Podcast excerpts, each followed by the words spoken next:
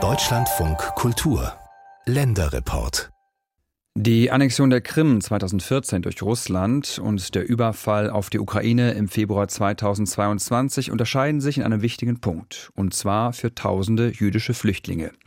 2014, bei der Annexion der Krim, da gab es noch eine Spaltung der Juden in Deutschland. Das eine Lager, das der russischstämmigen, das war überwiegend für, das andere Lager gegen Putin. Heute ist das anders. Die Glaubensgemeinschaft ist sich weitgehend einig in der Bewertung dieses Krieges und hält zusammen. Und das bedeutet ganz konkret, auch russische Juden helfen den ukrainischen Immigranten und empfangen sie mit offenen Armen. Besonders engagiert in der Flüchtlingshilfe ist eine jüdische Gemeinschaft in Berlin. Jens Rosbach hat eine Familie besucht und eine beeindruckende jüdische Willkommenskultur erlebt.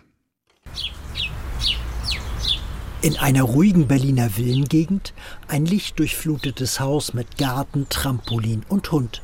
An der Eingangstür eine Mezuzah, eine fingergroße Schriftkapsel, die nach alter Tradition den Eingang jüdischer Wohnungen schmückt.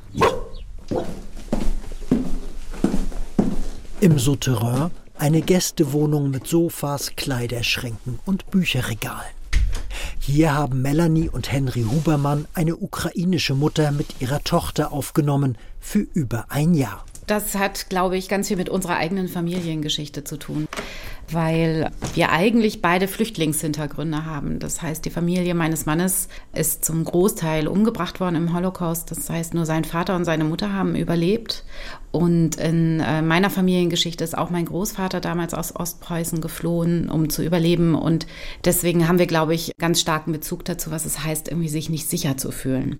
Melanie 49 Jahre alt, braune Haare und grauer Pullover, ist auch mit der Fluchtgeschichte ihres Vaters aufgewachsen, der einst aus dem Iran emigrierte.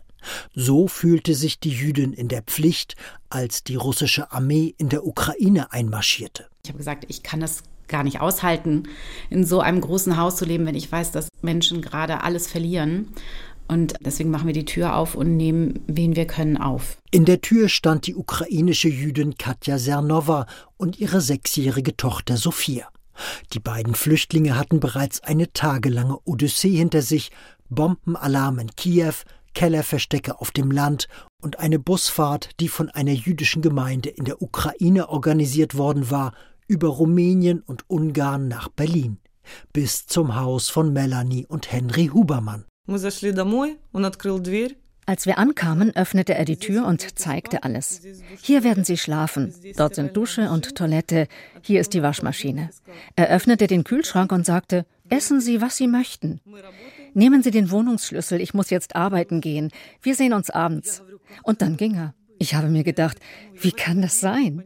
Ich habe nicht verstanden, wie Leute, einfach so Menschen von der Straße, die sie nicht kennen, einfach so ihr komplettes Haus überlassen können. Das Problem? Sernova, 35 Jahre alt, schwarzer Zopf und weißes Shirt, kann weder Deutsch noch Englisch. Und die Gastfamilie mit ihren drei Töchtern weder Ukrainisch noch Russisch. An der Stelle verbindet uns das Hebräisch, weil wir ja zusammen in einer Sprache beten.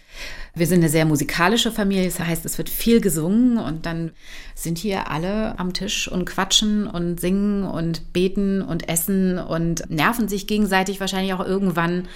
Und dann ist es ein bisschen chaotisch, aber schön.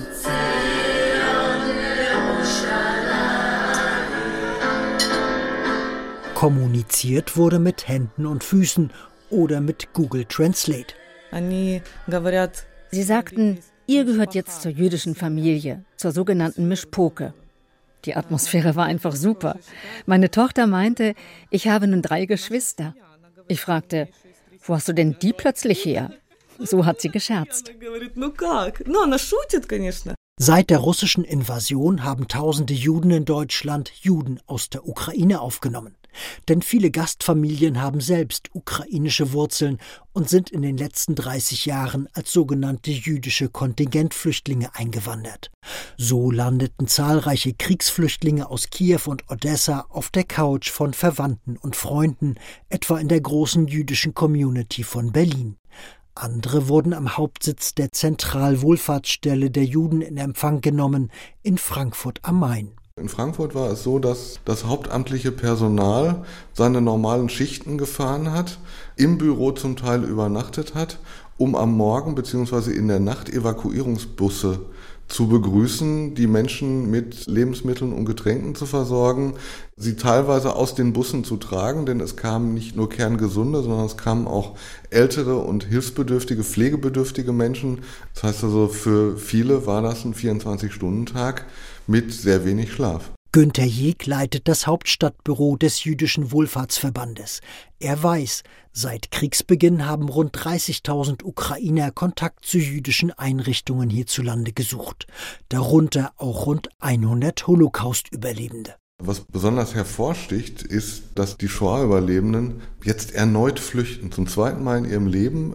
Und sie flüchten vor der Armee ihrer ehemaligen Befreier in das Land der ehemaligen Täter. Das ist schwerst traumatisierend für diese Personen. Viele der rund 100 jüdischen Gemeinden in Deutschland buchten für die Flüchtlinge Hotelzimmer und vermittelten Wohnungen sowie Plätze in Seniorenheimen.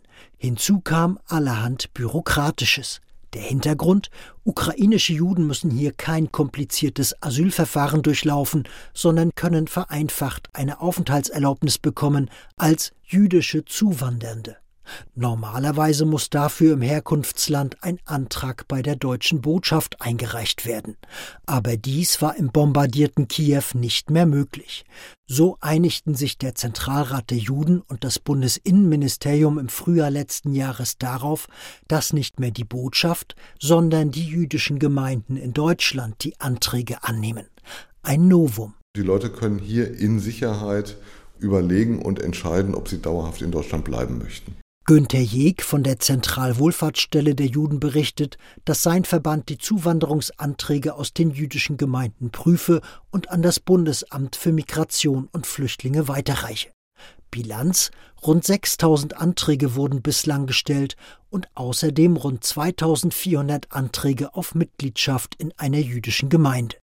Anja Olenik vom Zentralrat der Juden spricht von einem Integrationserfolg, auch weil die Aufnahme der Ukrainer friedlich ablaufe, obwohl in den jüdischen Gemeinden auch tausende Juden aus Russland sind. In unseren Gemeinden haben ja die Personen einen gemeinsamen Nenner, nämlich das Jüdischsein und äh, Judentum und das jüdische Leben und politische Diskussionen spielen da keine große Rolle. Und so wurde uns auch aus den Gemeinden berichtet, dass es keine Konflikte diesbezüglich gab. 2014, als Moskau die Krim annektierte, wirkte die Stimmung noch ganz anders. Die jüdische Community war gespalten in Kreml-Gegner und Kreml-Unterstützer. Pro-russische Meinungen, wie die der damals 48-jährigen Valentina, waren in den Synagogen keine Ausnahme. Ich bin natürlich sehr zufrieden, dass das Putin gemacht hat. In der Ukraine sind viele Nazis gekommen zur Macht. Und äh, deswegen, Putin hat den Leuten geholfen, weil die Angst hatten von diesen Nazis. Und deswegen bin ich auch sehr, sehr zufrieden, dass er das so gemacht hat. Nun, seit der russischen Invasion, sind solche Meinungen unter Juden kaum noch zu hören. Günter Jeg vom Jüdischen Wohlfahrtsverband ist überzeugt, dass viele russischstämmige Juden ihre Einstellung zum Kreml geändert haben angesichts der Moskauer Kriegsverbrechen. Der Überfall auf die Krim war noch eine Militäraktion, die man von äh, Russland gewohnt und erwartet hat. Es war ja eine relativ unblutige Angelegenheit. Was wir jetzt sehen, ist ein brutaler Vernichtungskrieg gegen die Ukraine und gegen die ukrainische Bevölkerung mit dem erklärten Ziel der Auflösung des ukrainischen Volkes. Wie gut die innerjüdische Hilfe läuft, zeigt die Berliner Massorti-Gemeinde. Die Religionsgemeinschaft, die zwischen der liberalen und der orthodoxen Strömung angesiedelt ist, nahm zwei Dutzend ukrainische Juden auf und integrierte auch geflüchtete Kinder in die eigene Kita sowie in die eigene Grundschule. Die Flüchtlingskoordinatorin heißt Inessa Dolinskaya und stammt aus Russland. Ihre Motivation ist auch eine politische. Man weiß, dass man aus einem Land kommt, was ein, jetzt ein Aggressor ist. Und man wohnt seit über 30 Jahren in, nicht in Russland, aber man fühlt sich teilweise mitverantwortlich. Und das Einzige, was man machen kann, ist zu helfen. Die Souterrain-Gästewohnung der Berliner Familie Hubermann ist wieder frei. Die Ukrainerin und ihre Tochter haben nun eine eigene Unterkunft. Die Mutter lernt Deutsch, die Tochter wurde kürzlich eingeschult. Doch seit einigen Tagen bereitet sich Melanie Hubermann auf neue Flüchtlinge vor, diesmal aus Israel. Denn seit dem Überfall der Terrormiliz Hamas fühlen sich selbst im jüdischen Staat Juden nicht mehr sicher. Ich habe gemerkt, mit welcher Selbstverständlichkeit ich schon überlegt habe, wie viel Decken ich habe für die Nächsten, die hier rein müssen. Als die erste Anfrage aus Israel kam, habe ich gedacht, ach, gar kein Problem, ich weiß, wo die Decken sind, die Schränke sind noch leer, das kriegen wir alles hin. Also jeder Jude, der ein Zuhause sucht und flüchten muss, dem wird die Tür aufgemacht. Familie Hubermann, ein Beispiel von vielen Juden in Berlin, die ohne Wenn und Aber den geflüchteten Glaubensbrüdern und Schwestern ihr Haus als Zufluchtsort zur Verfügung stellen.